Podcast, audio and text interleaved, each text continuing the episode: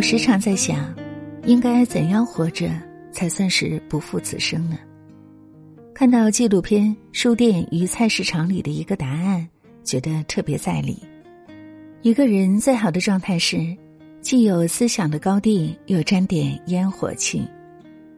手持烟火以谋生，心怀诗意以谋爱。书香伴着饭香，才是红尘俗世里最温暖而笃定的幸福。春秋时期，闵子骞仰慕孔子才华，遂拜孔子为师。刚入师门时，闵子骞面色蜡黄，无精打采。过了一段时间，他气色好转，变得容光焕发。孔子问其原因，闵子骞答道：“来到这里后，我常常读书，懂得了很多道理，遇事心平气和，面色自然红润起来。”三毛在《送你一匹马》中说过：“许多时候，自己可能以为许多看过的书籍都成过眼云烟，不复记忆，其实。”他们仍是潜在的，在气质里，在谈吐上，在胸襟的无涯，当然也可能显露在生活和文字当中。阅读是一个水滴石穿的过程，读一本书，你可能感受不到什么变化；读百本书，你掌握了更多的知识和技能，就能游刃有余的解决各种问题。读千本书，你的见识和胸怀打开了，遇到再大的波澜也能从容应对。出身富贵人家的木心，本可以当个锦衣玉食的少爷，但他不单享乐，不爱钱财，唯独喜欢读书。远房亲戚矛盾，有一间藏书万册的书屋，木心一有空就扎进去，与孔孟对话，与尼采神交。十九岁的时候，他借口养病，躲进莫干山里读书写字。白天在庭院吟诗作对，晚上借着月光和福楼拜、莎士比亚等先贤对话。山民们不解，纷纷嘲笑他：“这傻子，放着好好的少爷不当，非跑来这荒山受苦。”而他却从书中汲取到了超然于物外的精神力量。六十年代末。木心蒙冤入狱，被关在阴暗潮湿的防空洞，每天吃着爬满苍蝇的馒头和发霉的咸菜。在日复一日难挨的夜，他在写检讨的纸上写出了六十五万字的狱中笔记，手绘了钢琴的黑白键，无声的弹奏着莫扎特。满目疮痍的岁月里，他用文字疗愈身体，用艺术安顿灵魂。他出狱时，穿着一件大衣，戴着一顶礼帽，腰板挺得笔直，皮鞋擦得光亮，干净如初，优雅依旧，仿佛苦难的风从未吹拂过他。养成阅读的习惯，就等于为自己筑起了一个避难所。它可以让你避开生命中所有的灾难，也可以让你逃脱人世间几乎所有的悲哀。生活的一切不解与疑惑，都能在书中找到答案。无论是驱赶迷茫、对抗平庸，还是消解苦难，读书都是最简单也最实用的方法。新的一年，愿你把读书当成一种乐趣，内化为一种生活方式，在书香文墨之中润泽生活的枯燥，充盈自己的灵魂。看过一个小故事，一对夫妻年轻的时候，丈夫在外打拼事业，妻子在家照料孩子。中年以后，事业有成的丈夫觉得和妻子已经没有什么共同语言，提出离婚。妻子听完一言不发，走到厨房为丈夫煮了一碗番茄鸡蛋面，然后擦干泪水，干净利落的离开了。接下来几天。男子每次应酬回家，看到黑漆漆的屋子，想起之前无论多晚，妻子都会为他留一盏灯，心里空落落的。醉酒回来之后，胃里翻江倒海，再吃不上一碗热气腾腾的番茄鸡蛋面。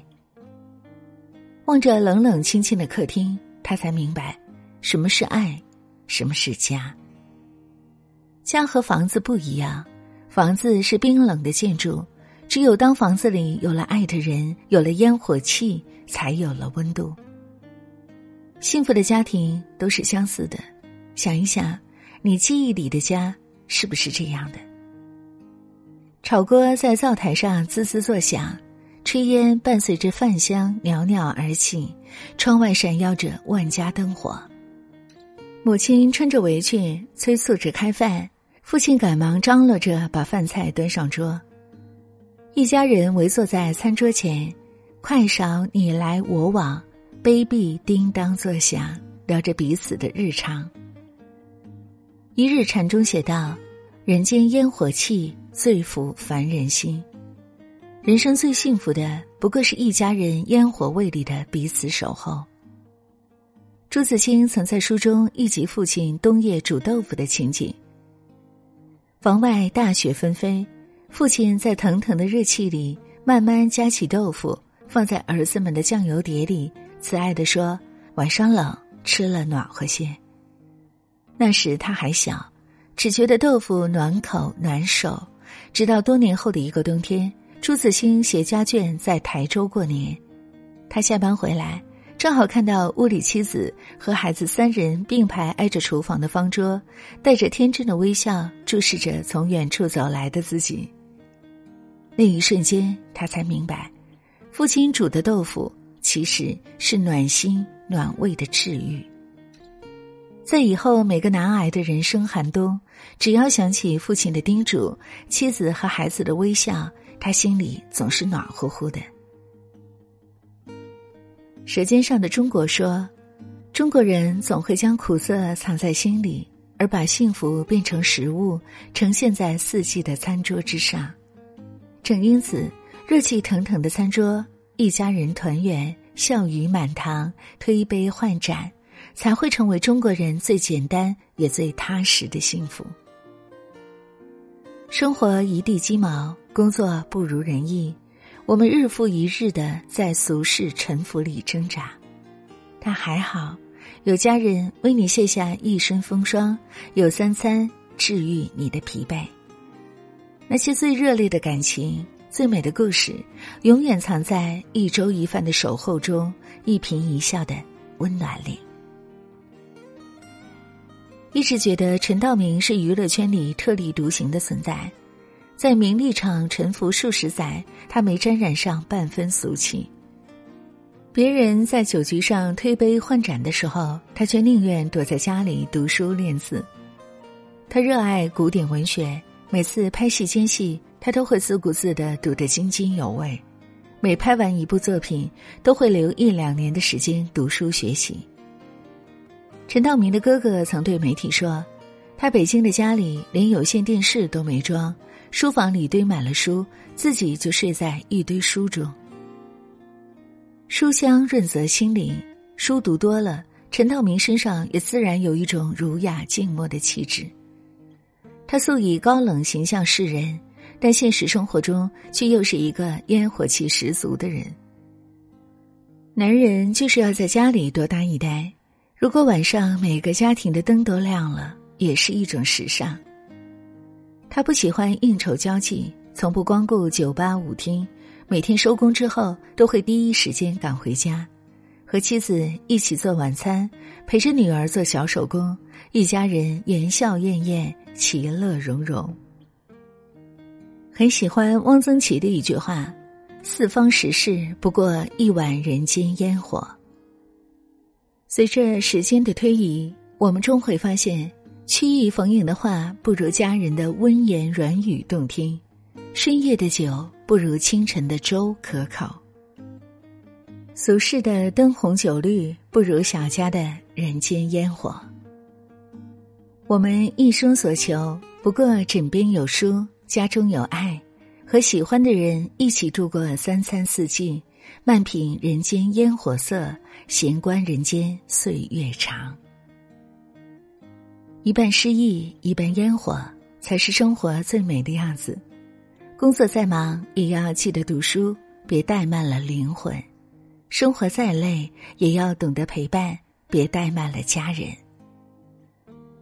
新的一年，愿你左手生活，右手理想，以清净心看世界，以平常心生情味，把日子过得活色生香。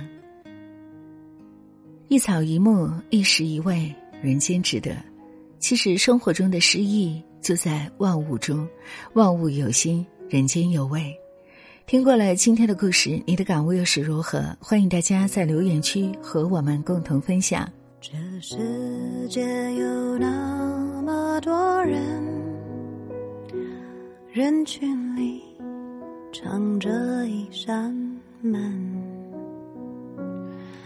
我迷蒙的眼睛里长存初见你蓝色清晨。这世界有那么多人，多幸运，我有个我们。这悠长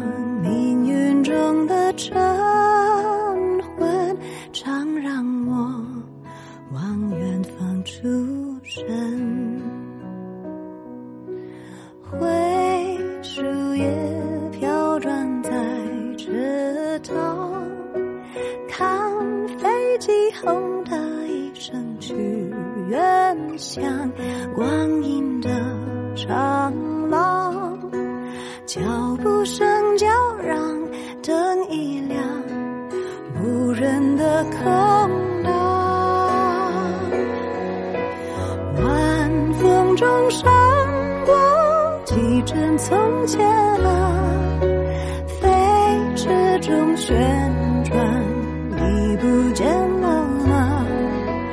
远光中走来，你一身轻吗？身旁那么多人，可世界不声不响。